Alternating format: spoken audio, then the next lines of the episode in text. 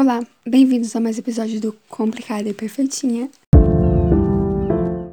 E hoje, mais uma vez, trazendo uma resenha. E agora vamos trazer a resenha do livro The Prince Charm List, que é um Christian Lit. Como eu disse no episódio do Esquecidos Churrascos, os Christian Lists são os chiquiriscos personagens principais de origem evangélica cristã, é, os crentes, e não tem livros desse gênero aqui no Brasil. Então, eu li ele em inglês, um deles, esse pertence a uma coleção chamada The Prunchat. Tem três livros na sua coleção, e esse é o terceiro e o último. E ele conta a história da Hitler Witter. Witter. Eu não sei pronunciar esse raio de nome. Que é uma que ela foi. Ela foi adotada e depois de um tempo ela resolveu reencontrar os pais dela. E quando ela encontrou os pais dela, os dois também se reencontraram e se casaram e tal. E a história começa quando os pais dela se casaram e vão lua de mel. E ela se compromete a cuidar do salão da mãe materna dela, né? E ela resolve ficar ali pra uma cidade mais pequena porque ela acredita que em uma cidade mais pequena ela vai poder ter ouvir melhor a voz de Deus falando com ela e saber qual é o plano que ele tem para a vida dela. Não tem nada a ver com achar alguém. Claro que também tem um pouquinho, porque realmente ela tem uma lista que com todos os itens que ela espera de um cara, e essa lista é bem grande, ela se empolgou. E ela é uma lista que foi proposta em uma das reuniões dela da igreja. E no livro a gente acaba vendo mais essa convivência dela com o povo da cidade. E também a aproximação dela com dois rapazes. Um, ele tá trabalhando na, casa, na reforma da casa dela. Ele é tipo um faz tudo da cidade. Quem assiste Gilmore Girls, ele é tipo o Kirk. Porque em todo lugar que tá, ele tá fazendo alguma coisa. E o outro é um artista que está na cidade fazendo uma estátua, pelo que eu entendi. E ela tá meio de olho nele e ele também tá meio frotando de volta e tal. Então, o que eu gostei desse livro, eu achei esse livro bem legal, eu gostei, eu gostei, eu não sei mais o que eu posso falar sobre isso. Mas eu gostei do livro. Eu vi que ele é o terceiro livro de uma série, como eu disse, The Project, Project, coisas assim. Ele é o terceiro, como eu disse, o segundo é o da mãe dela, daquela vai encontrar a mãe dela. Esse é o segundo livro, o primeiro tem a ver com a mãe de uma amiga dela. Uma coisa que eu acho estranho é que ela, ela é nova na cidade, ela é chegada com todo mundo já. Mas a gente que já é assim mesmo, né? Eu acredito porque eu sou tímida e eu não me encaixo tão rápido assim em lugar novo, né? Mas tem gente que é assim.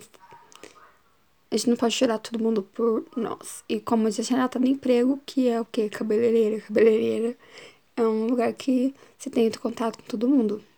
Então, vamos já pra parte dos spoilers. Tá, eu tô aqui pensando nos tópicos que a gente pode trabalhar nessa história, mas vamos ir com calma com a sessão de história. Eu já falei por que, que ela está ali, que ela tá procurando um motivo, que ela tá cuidando do salão de beleza da mãe biológica dela, e que ela tá procurando aí o caminho que ela vai seguir na face da Terra. E ela tem, tem sim essa lista do Tupperware Charm List, que é uma lista onde tem todas as características que desejava ver no cara que ela gostava. E o que eu achei muito chato é que a partir ao momento que tem o de charme list e essa lista é citada várias vezes no livro, eu pensei que ia ter alguma referência ali, uma lista, né, com todos os itens que desejava desse cara. E não tem em momento nenhum do livro. A única coisa que é mencionada é o top 5, que é as cinco principais características que quer, mas a gente tem mais durante o livro. É, do livro aparece uma ou outra, mas a gente não tem a lista a íntegra. Cada capítulo é encabeçado por uma frasinha. Às vezes a maioria das é a mensagem do Dex. Mas de vez em quando tem uma mensagem que é um dos itens da lista, mas a gente no momento nenhum tem a lista inteira. Um dos itens da lista é porque eu é, assisti musical inteiro, sem reclamar, ou seja, meu irmão já não entra nessa. E ela, logo no começo da história, ela acaba se inclinando por um rapaz lá que tá ali, acho que é Jason Jarrett, não lembro o nome dele agora. Que ele tá ali porque ele também não é dessa cidade, ele tá ali porque ele está pintando um interpretando não, ele está fazendo escultura de uma vaca, eu acho. Uma, fazer uma estátua pra cidade, pro parque da cidade. E os dois começam a conversar, se aproximar bastante. E. Só que, tipo, as coisas, assim. O, ela se sente atraída por ele e tal. Mas eu não consegui sentir química em momento nenhum nesse, nesse relacionamento. E ela. Os planos dos dois nunca davam certo. Por exemplo, eles marcavam de sair tal dia.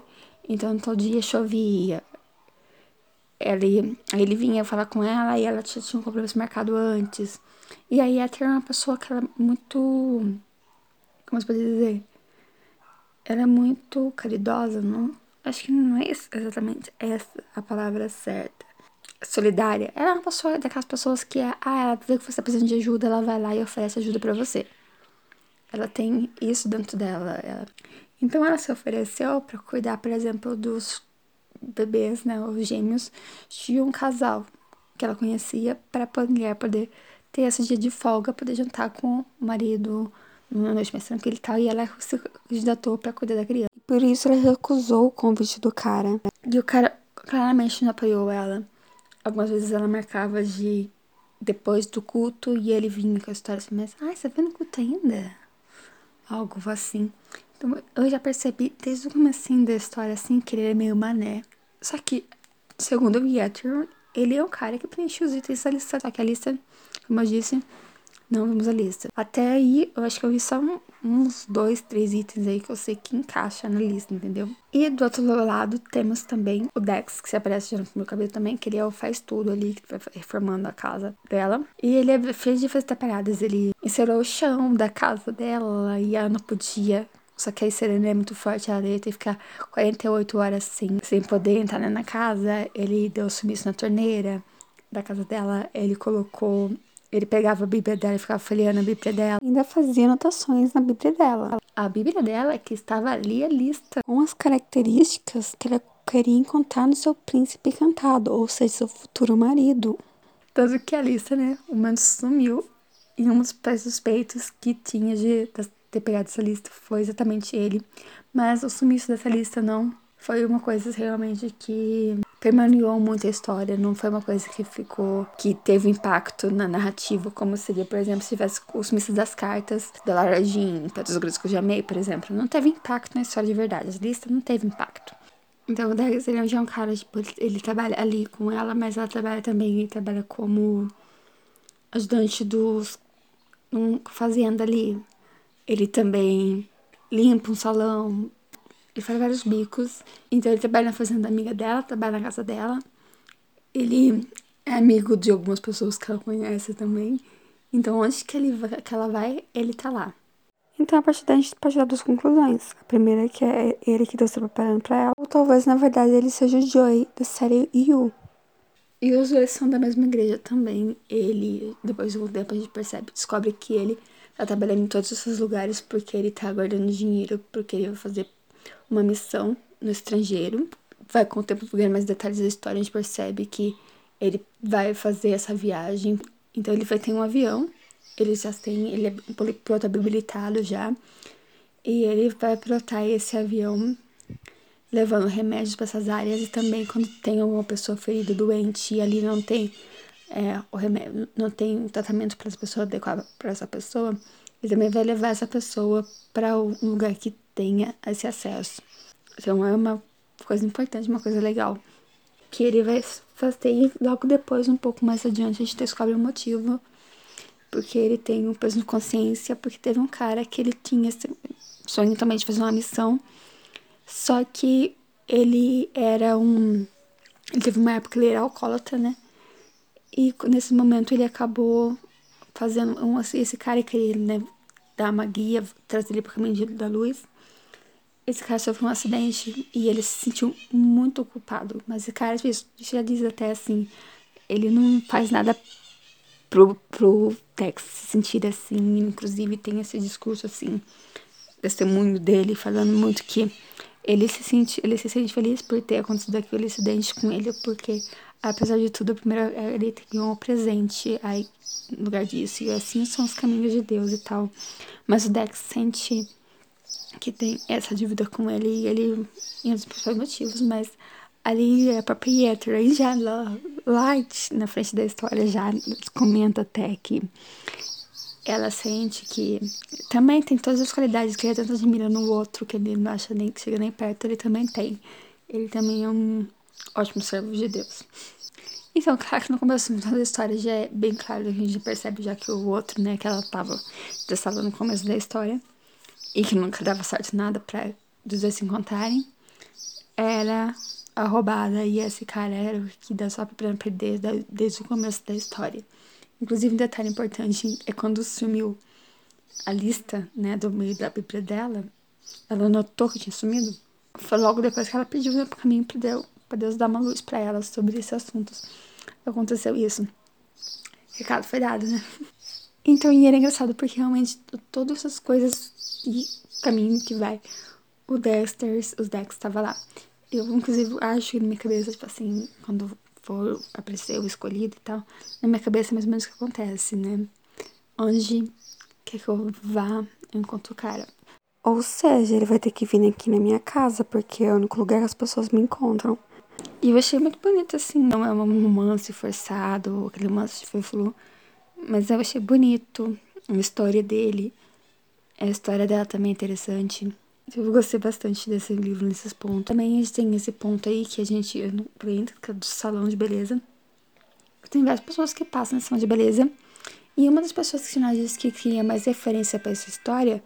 Tem uma guria que parece trabalhar com a Yeter lá no meio do livro, que ela tem uma mancha de nascença no rosto, que interfere muito na autoestima dela. E a mãe dela é contra ela fazer cirurgia, por isso não queria que ela trabalhasse. E a Yeter não sabia sobre isso e acabou admitindo a menina ali no salão. E ela começa a conversar bastante com essa menina. É uma coisa que, na verdade, eu discordo um pouco, porque eu realmente entendo como uma mancha, alguma coisa assim, pode se mexer bastante com a autoestima da gente. É difícil você se olhar no espelho. Você gosta daquilo, até mesmo às vezes quando a gente tá perfeita, assim, a gente não consegue, encontrar um defeito. Por exemplo, eu li recentemente o livro chamado Penélope tem um filme também, na verdade parece que primeiro veio o filme e depois fizeram uma novelização da história. É um livro bem, tipo, de narrativa, essas coisas assim, desenvolvimento de personagem é bem fraquinho, mas tem uma mensagem bonita, o livro. E a Penélope tem um focinho, né? E ela não pode fazer cirurgia, porque na verdade esse focinho veio de uma maldição. E uma das casal conversando ali com uma das personagens da história, essa contou, né, que ela também não gosta do nariz dela, sendo que o nariz dela era perfeitinho muito mais o mito daqui da Yeter. Então é a mesma coisa que pode dizer da, da não, da Penelope.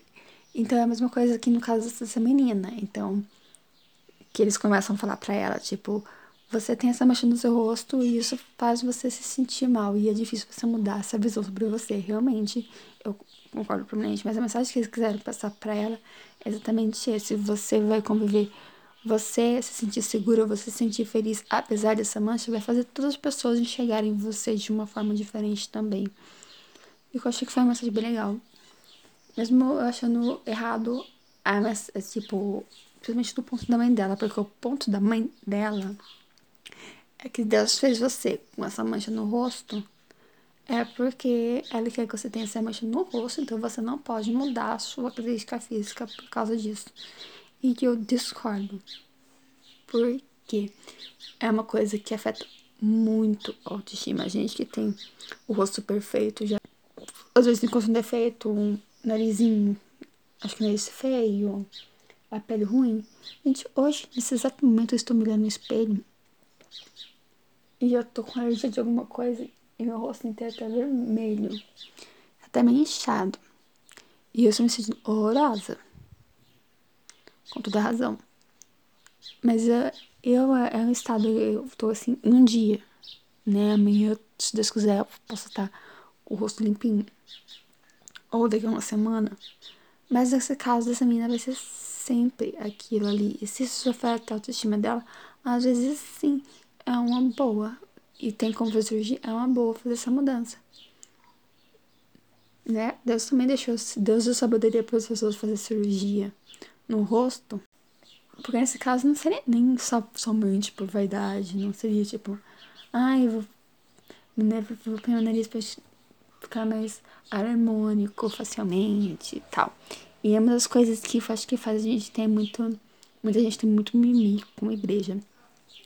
Mas eu acho claro que aqui na minha igreja eu conheço uma menina que ela tem uma mancha no rosto e foi feito cirurgia, já foi ver tratamentos para tirar essa mancha do rosto. Esse é tipo, esse tipo de discurso aqui não foi perpetuado no caso dela. Só que realmente não deu certo fazer cirurgia. Ela tem essa mancha, mas. E ela é minha amiga, inclusive. Mas uma coisa que. Hum, antes de a gente começar a falar, ligar religião com esse tipo de ideia, tipo, que passei considerada um pouquinho errada. Mesmo também achando que também o negócio da autoestima também tem a ver também. Mas é muito difícil, né? A gente ter autoestima, sendo que tá enxergando aquilo todos os dias. É, mudar a sua mente é muito complicado, não é tão fácil assim como se pinta nos livros. Como no Penélope e esse daqui. Outro ponto legal é que tem uma mulher também que ela pegou. Eu já falei, né, que ela é aquela pessoa que quer ajudar todo mundo. Então, uma dos clientes que ela também ajuda é uma mulher que ela ficou. A mulher se divorciou e quer voltar no mercado de trabalho.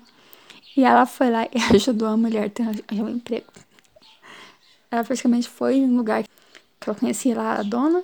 Foi lá e falei assim: viu, fulana de tal, tá procurando emprego. Será que tem como você chamar ela? Aí no finalzinho da história, ela recebe uma proposta de emprego, emprego que tem a ver com a igreja. Então, nesse emprego, ela vai ajudar as pessoas, as mulheres de certa idade, a entrar no mercado de trabalho. Essa é a função dela nessa igreja. E é exatamente o que ela fazia ali, né? Só que ela fazia muito mais do que só ajudar as mulheres a arranjar emprego. E ela achava que era perfeito para ela, mas ao mesmo tempo ela não assistia que é aquilo ali. Até que a Bernice, né, que é a mãe biológica dela, mais uma vez citando. Então a Bernice também liga para ela, comunicando que ela está mudando assim de ideia, mudando aos poucos os planos. E oferece para Yater o salão, né, como aquele ser o futuro da Yater. E eu achei legal ela ter escolhido o salão. Não estou achando que realmente era perfeito aquilo ali. Eu achei legal ter escolhido o salão porque ali ela já estava fazendo mais do que. Ela estava ali ajudando, sim. As, todas as pessoas que ela conhecia, ela ia conversando e ela tentava ajudar, então ela já estava fazendo o seu papel para uma missão de Deus. Não é uma missão tipo que nem a da Dex, que era entregar remédios, não é uma missão tão ativa, mas era uma coisa que estava presente na vida das pessoas. E eu achei bem legal também esse caminho que foi tomado na história. Assim como também o caminho quando a gente descobre também que o Dex, que era quem tava com a bendita da lista desde o começo, né? Então é isso. O que eu não gostei da história é realmente de não ter encontrado a lista e às vezes eu achava a história um pouco meio parada, sabe? Mas eu gostei bastante do livro, sim, como eu já disse mais de uma vez. É um livro você vê a personagem evangélica tem essas coisas evangélicas na história, mas não é uma coisa forçada, tipo. Eu vejo muito filmes, principalmente. Eu não cheguei a ler livros de verdade evangélicos, porque já assisti filmes que é uma sensacionalista, né? Que aconteceu aquela desgraça com a pessoa e todo mundo tem de oração para fazer um, fazer um grande milagre. Isso tem importância? Tem. Mas eu sinto falta de ter uma coisa tipo conversar com Deus, oração nossa com Deus mesmo e ter uma história um pouco mais leve, mais divertida e falando sobre nossa agilidade, eu acho muito legal. Né? Não ter precisado fazer uma tragédia para dar uma história.